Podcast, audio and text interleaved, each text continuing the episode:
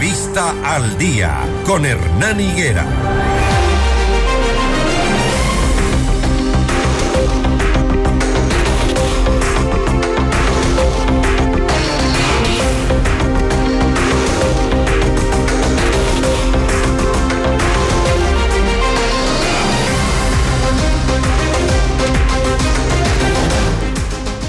Seis con 42, seguimos generando noticia, información, análisis.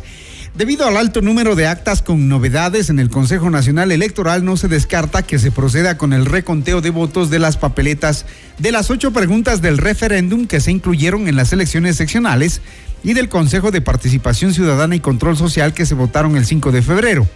La posibilidad de un reconteo de votos estaría en análisis debido a que 46.684 actas de escrutinio de las ocho preguntas presentan novedades de acuerdo con el procesamiento de actas de escrutinio elaboradas en las juntas receptoras del voto.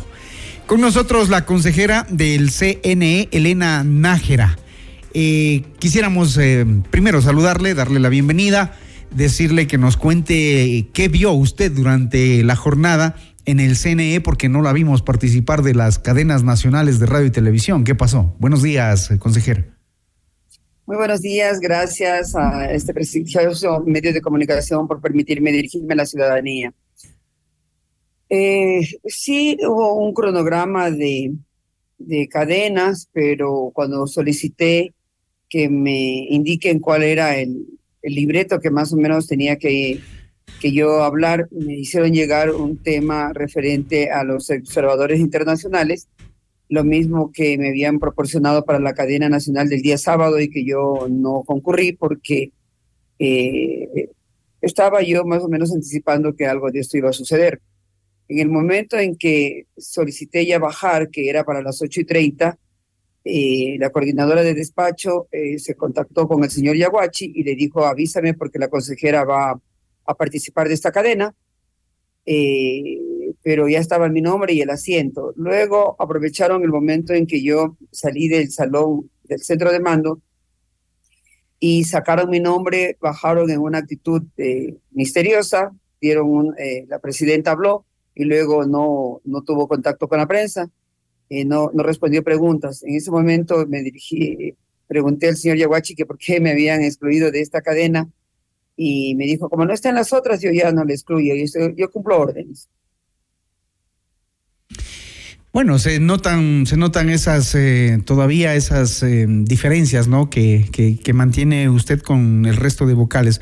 Hablemos del tema de las irregularidades que se analizan para posiblemente ir a un reconteo de votos de 46.684 actas. ¿Qué pasa con el tema de las preguntas de la consulta popular? El gobierno también ha hecho un llamado a, a la lentitud del CNE en torno a este tema en particular. Sí, todavía el, lo del Consejo de Participación Ciudadana, y, eh, perdón, lo del referéndum está con unos márgenes muy bajos de, de procesamiento de actas, eh, que esto, esto genera eh, una inquietud porque incluso se aprobó el dividir la Junta para que haya mayor agilidad al respecto, pero esto creo que no fue una decisión acertada y es lo que está más vale generando inquietud por la persona más interesada, creo que es el presidente, que hace un llamado de atención a través de un Twitter, me parece que, que como ciudadano todos estamos desesperados que nos entreguen resultados a la brevedad posible, pero no, no como presidente de la República en ese sentido apropiarse de una consulta que es ciudadana. Pero ¿y qué, qué es lo que está pasando en el CNE? ¿Cuál es el argumento por el que se están demorando? ¿Qué, qué es lo que explican? Ayer eh, fuimos convocados los, servidores públicos a que asistan a, sus oficinas, a sus puestos de trabajo. En el Consejo Nacional Electoral llegó un, un quipus del coordinador administrativo financiero en que el Consejo Nacional Electoral iba a trabajar normalmente, pero el CNE estaba totalmente, eh, estaba abandonado, no asistieron. Eh, sé que incluso la prensa estaba buscando a los consejeros que tanta exposición que tuvieron el, día domingo, ya ayer brillaban por su ausencia, no querían dar declaraciones de prensa.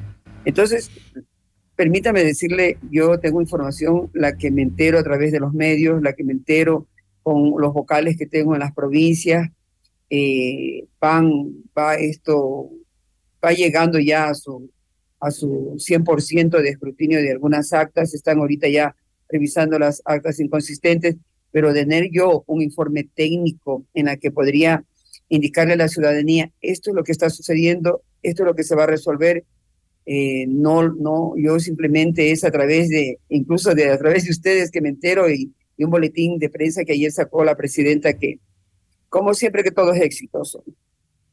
¿Y usted tiene dudas de aquello, consejera? No, ya creo que gracias a esta consejera que ha estado denunciando permanentemente eh, este reparto al interior y creo que hicieron su mayor esfuerzo de que esto salga bien. Eh, algunas provincias son las que nos están llamando la atención, como Cañar, Tunguragua, Loja, Morona, Santiago, Napo y Santa Elena, donde respecto de alcaldes y prefectos están haciendo un, un, escrutinio, un conteo manual de votos, esto que, que porque hay inconsistencia entre el acta que se sube, que se escanea y el acta que y lo que los resultados que arroja el sistema. Esto ha generado incluso que en Santa Elena ya se había proclamado una una prefecta ganadora y porque ya habían escrutado el 40% de la votación, pero resulta que no es la ganadora ya al momento en que se hace manualmente esta, esta, este, este, este procesamiento de, de información. Eh, por ejemplo, eh, para ser más exactos, eh, se había proclamado creo que a una prefecta de Pachacuti y ahora creo que le corresponde a la, ciudad, a la Revolución Ciudadana. Entonces, esto es lo que genera malestar y lo que genera preocupación eh, en este conteo que están realizándolo de forma manual. Uh -huh. Y también el referéndum equivalente. ¿Y qué tan probable es que lleguen, eh, por ejemplo, a decidir el reconteo de votos?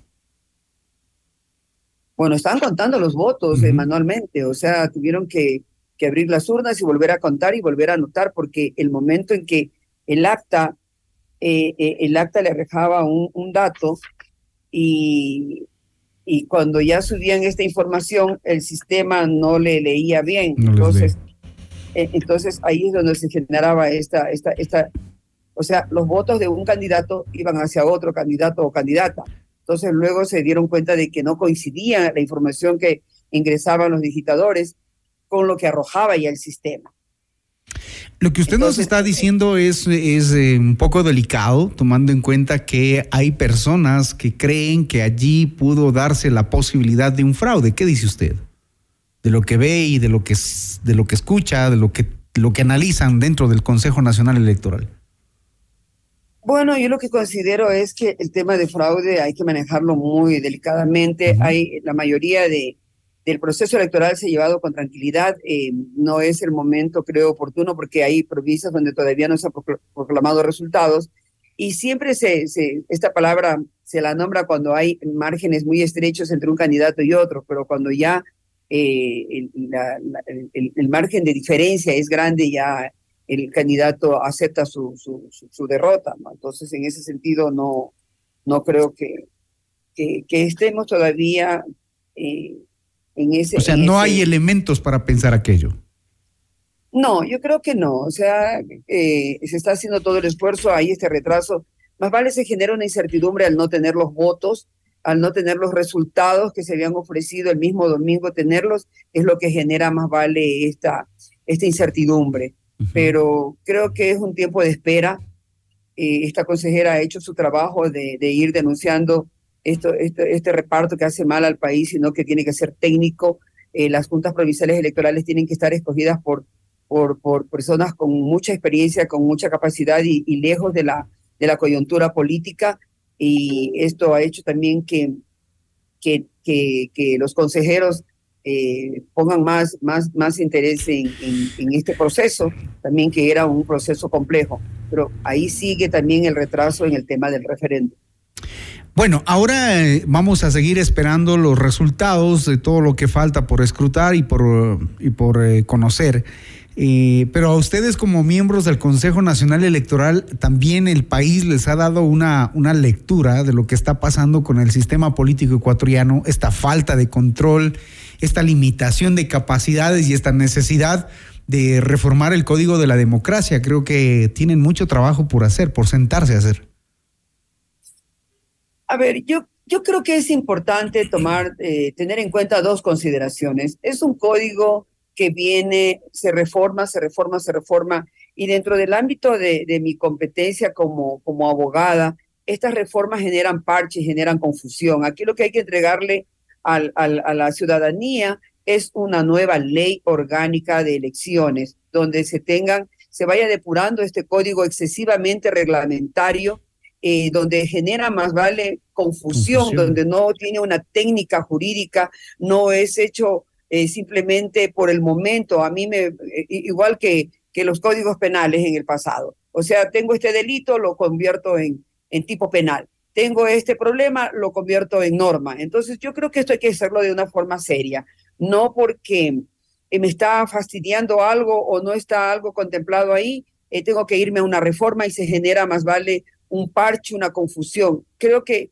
el Consejo Nacional Electoral tiene que entrar a preparar un, un nuevo documento, una nueva ley donde vaya depurando la, la, excesiva cantidad de normas. Por ejemplo, en la inscripción de candidaturas tenemos el artículo 101, 102, tiene unos plazos que no se cumplieron jamás teníamos 16 días para resolver y nos pasamos más de dos meses resolviendo. Entonces, esta cantidad también de recursos, el Consejo Nacional Electoral tiene que replantearse un tema. Parte de, la, de, de lo que se creó el Código Orgánico Administrativo era para que no vaya todo a la, al órgano jurisdiccional y esto no se sature. Entonces, el Consejo Nacional Electoral tiene que en la vía, en sede administrativa, resolver muchos temas con mucha seriedad para que no vayan al Tribunal Contencioso Electoral. Entonces, esta cantidad de recursos que se da en la Junta de Impugnaciones, luego en el Consejo Nacional Electoral, las objeciones, impugnaciones, apelaciones, eh, luego vuelve otra vez por ahí una medida cautelar. Esto creo que debería ser tomado muy en serio en una nueva, una nueva ley, no un, una reforma por supuesto, que porque diciendo quitemos aquí, pongamos acá en los movimientos que creo que hay que hacer una auditoría interna, creo que, hacer, que hay que hacer una auditoría muy seria de señalar cuáles son las organizaciones políticas que tienen, por ejemplo, firmas que no corresponden a la realidad. Esto vimos con los certificados de apoliticismo, que la gente decía, yo nunca me, me afilié a una organización política porque estoy afiliada. Entonces, esto supera el número hasta de habitantes de, de, que, que tiene el país frente a la cantidad de firmas que están ahí. Esto simplemente tiene que hacer un examen, un trabajo, el Consejo Nacional Electoral de depuración y estas organizaciones políticas deberían tener una sanción eh, respectiva frente Pero ahí los queremos ver a ustedes, pues a los miembros del Consejo Nacional Electoral sancionando, porque parece que, que ahí los queremos ver a ustedes sancionando ese tipo de cosas, porque resulta que, como usted bien lo anota, partidos políticos y movimientos que tienen millares de simpatizantes, y, y no obtienen un voto en, en, las urnas. O hay autoridades que se eligen eh, con un porcentaje no mayor al 30%, salvo algunas excepciones. Entonces estamos observando que no hay una representatividad eh, de mayorías. A ver, el tema también es el siguiente. Eh, mientras por un lado se eliminan cinco organizaciones políticas, por otro lado se, crean, se generan eh, 30, 40, o sea, ¿cuál, qué, ¿qué sentido tiene? en las, en las delegaciones provinciales electorales que tienen que, que, van y presentan para que se forme una organización política, le dan el checklist de que ya continúe con su trámite. Le entregan la, la, la, la clave, le entregan para que, que haga la recolección de firmas. Cuando viene el Consejo Nacional Electoral acá en la sede, significa que otra vez se observa el, el, el, el, orgánico, el estatuto, cuando es organización política, otra vez se vuelve. Entonces, ¿qué es lo que está pasando en las provincias? Porque en las provincias debería ahí quedar el tema. No me entrega un, estatuto de, de, una organización política bien hecha o un orgánico. Eh, debería hasta ahí llegar y eliminarse, pero no, siguen este proceso. ¿Por qué? Si ya realizaron un primer, un primer nivel, bueno, entregan y... la clave para que recojan firmas y luego acá empiezan las inconsistencias. Entonces, yo creo que el modelo ha, ha fracasado en ese sentido y, y, además poner gente muy técnica. Nosotros tenemos incluso en procesos electorales una persona que fungía de director jurídico, ahora está en otro tema. Consejera Elena Nájera, y ustedes tienen la misión y la tarea de eh, depurar y darle al país sobre todo esa, esa, esa, transparencia que se requiere y sanción a los partidos políticos que han abusado de eh, la tranquilidad del, de los electores, digámoslo así. Pero ahí tienen una misión. Quiero agradecerle porque este diálogo tiene que concluir acá, se nos vino el tiempo encima. Gracias a la consejera del CNE, Elena Nájera, por hacer el análisis y las decisiones que tienen a futuro como vocales del Consejo Nacional Electoral. Que tenga un buen día, consejera. Muchas gracias, gracias a ustedes por la entrevista. 657, esto es Notimundo al día, siempre bien informados.